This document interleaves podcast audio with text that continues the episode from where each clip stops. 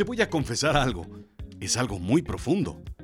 Puedo ver una película y engancharme con la trama, engancharme con los sucesos, con la acción, pero algo me atrae más que nada. El villano. Quiero saber hasta dónde es capaz de llevar sus acciones, qué es capaz de hacer. Después, empatizar con él, porque, pues, pues porque pobrecito, su mamá le pegaba con la chancla. ¿Eso es normal?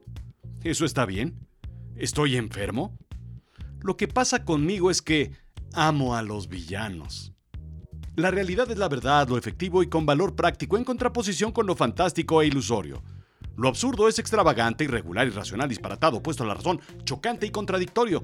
Bienvenido a Azul Chiclamino, la realidad de lo absurdo. Yo soy Rodrigo Job y yo te cuento.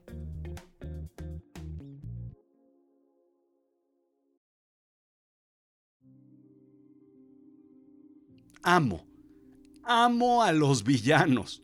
Bueno, no a todos, a los del cine, la literatura, las series de streaming y televisión, a los ficticios sobre todo. A los asesinos seriales de la vida real, no. A los que venden y usan metralletas, tampoco. A los que manejan nuestros impuestos y presupuesto del gobierno o están detrás de las decisiones políticas, a esos tampoco. No me gustan. A los de ficción, sí. Leí una novela que me atrapó. Dexter. Un personaje que es un héroe hasta que se convierte en un villano y brinca de un lado a otro durante toda la historia. Es un médico forense que es en realidad un asesino serial, pero decide matar a gente que merece morir, es decir, villanos. Lo hace un héroe el enfrentar villanos, lo hace un villano matarlos. No me parece nada ilógico en realidad. Es una brillante idea de un psicópata que es experto en manchas de sangre y asesina gente. Seguramente como tu compañero de banca, el nerd al cual molestabas en la prepa y que nadie sabía qué hacía en las tardes porque no tenía amigos. Seguramente hizo un psicópata. Como la vida misma, pues. La semana pasada exploré el tema de la pena de muerte. Y eso es muy interesante porque nos pone en el papel de Dexter condenar a un villano a la pena capital nos hace héroes o villanos. Hmm, vamos a reflexionar unos segundos al respecto. Hmm, bien, continuemos. El libro se convirtió en una serie que plasma magníficamente al personaje y a sus conflictos internos. El personaje es uno de mis favoritos, definitivamente, bueno, junto al psicópata Box Bunny es natural tener cierto gusto, agrado o incluso atracción por los villanos? Voldemort, Darth Vader, Maléfica, Gatúbela, incluso el Ecoloco o el villano Reventón. Pero nos pasa a todos. ¿Por qué nos sentimos atraídos por los villanos? De cierta forma, sí, es normal. Todos tenemos ese gusto culposo por los malos. Un estudio de Psychological Science indica que los villanos muestran o traen a la piel una versión oscura de nosotros mismos. ¿Sí?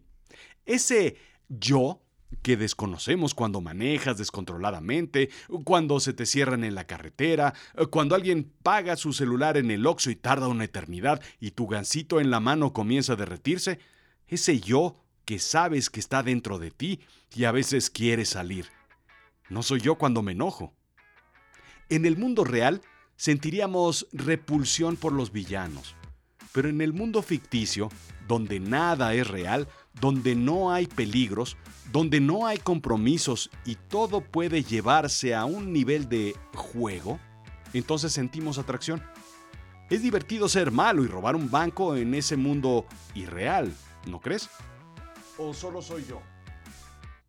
Bien, es una especie de refugio que nos mantiene a salvo, nos permite identificarnos con villanos sin manchar nuestra identidad, indica Rebecca Krauss, PhD de Northwestern University.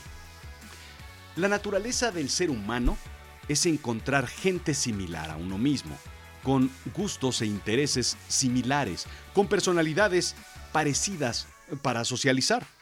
Prefieres entonces, a fin de cuentas, ir a tomar un cafecito con alguien afín, con quien tengas de qué platicar y con quien compartas gustos. Pues pues al menos, al menos un gusto por el café, pues si no, ¿qué vas a hacer?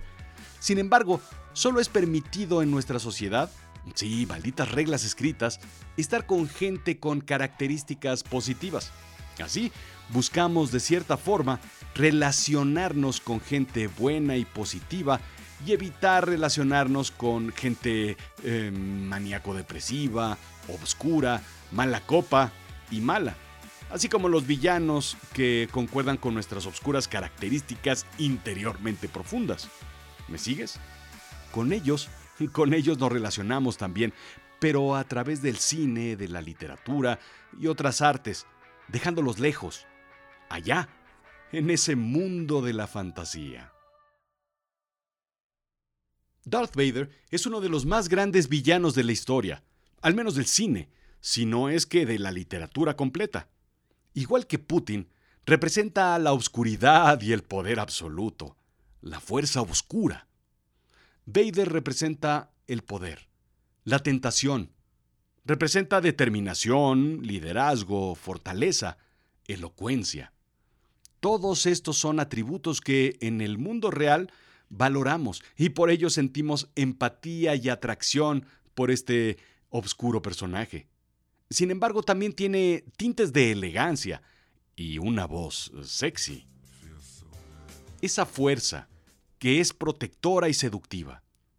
A pesar de no tener una representación física, el personaje atrae sexualmente. ¿Qué sucede con el héroe?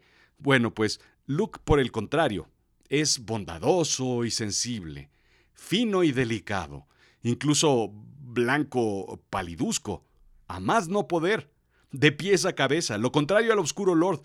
Y no, no es racismo. Luke no genera empatía como tal. Me acuerdo que yo tenía un muñequito de Luke Skywalker y era quien siempre se quedaba en el auto, en el speeder, esperando a que salieran todos los demás de la fiesta. Pues como Dexter, es en realidad un, un antihéroe, un héroe que tiene tintes de villano.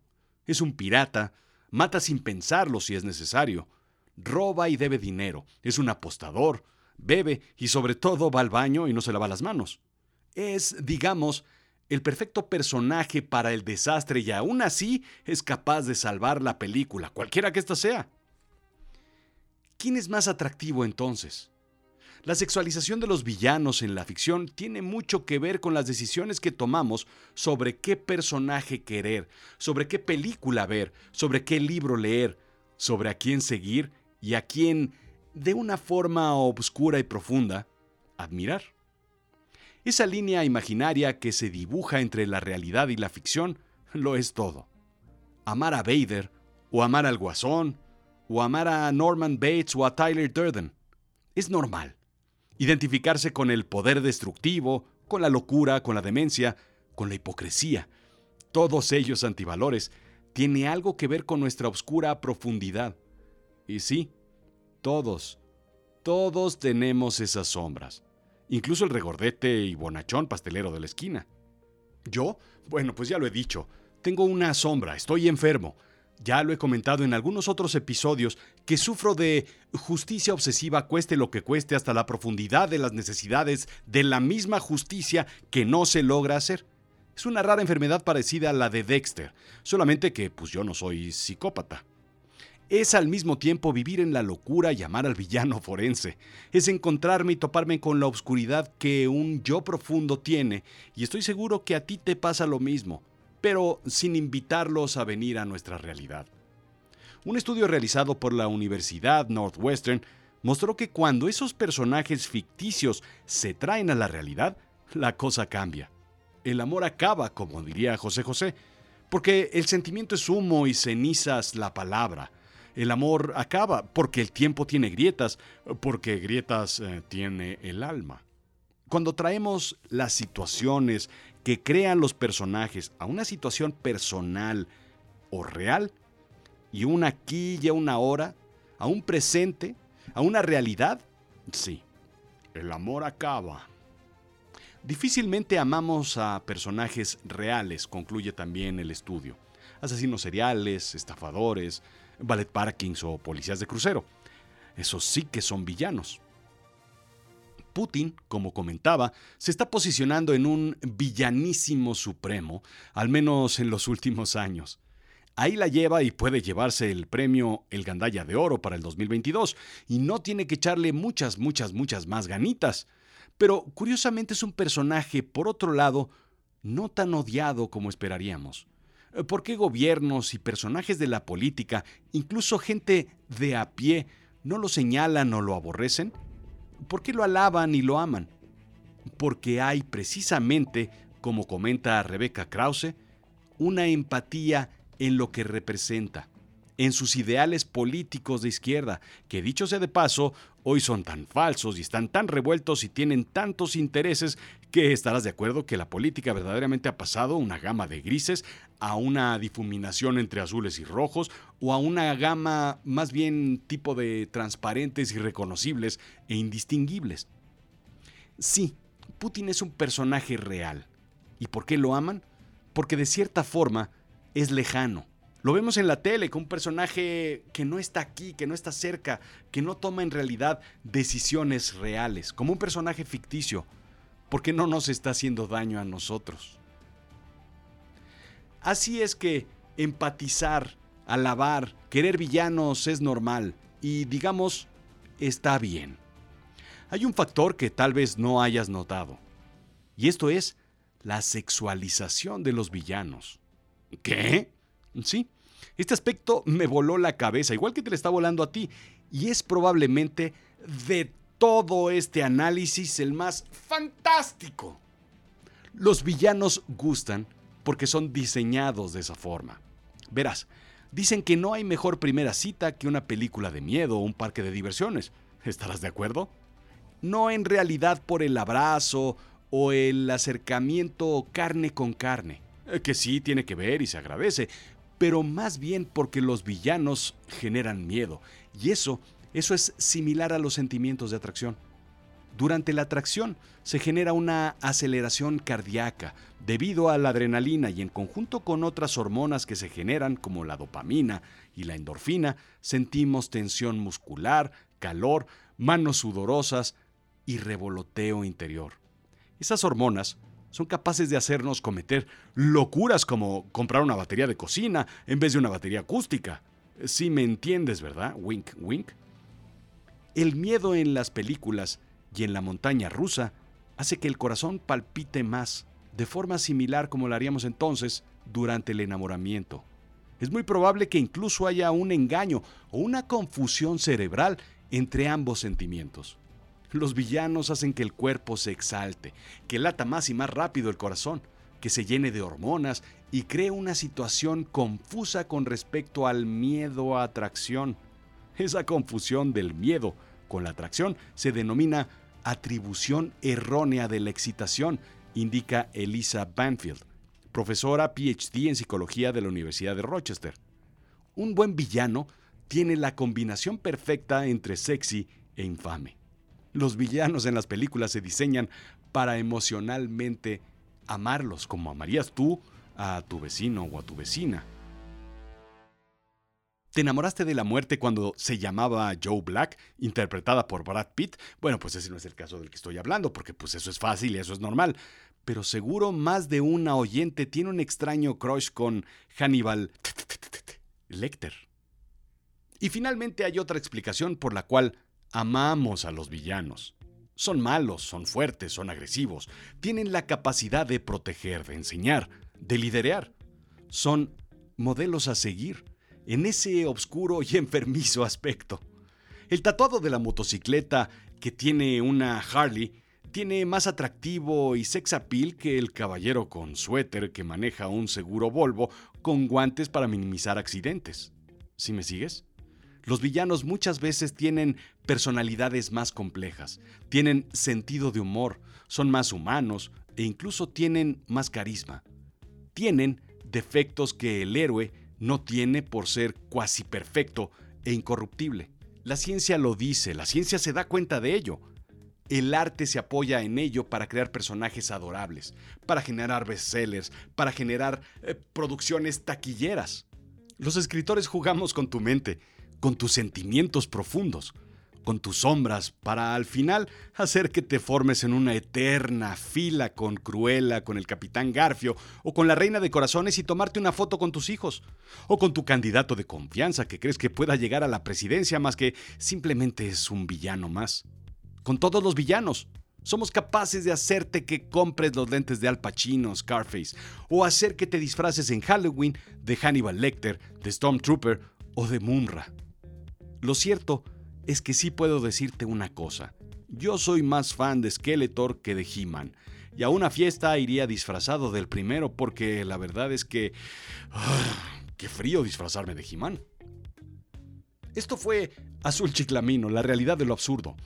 Yo soy Rodrigo Job. Sígueme en Instagram, en Twitter, Rodrigo-Job, en Facebook, en YouTube, por supuesto en azulchiclamino.com. Este episodio estuvo patrocinado por Avisen a Berlín, que déjame decirte, tiene un villano, villanísimo, villanicísimo, impresionante. Mi abuelo es un nazi. Ah, ¿verdad? ¡Qué ole! Cómprala en amazon.com o en avisenaberlin.com y te la mando firmada. Ahí está. Visita azulchiclamino.com. Gracias.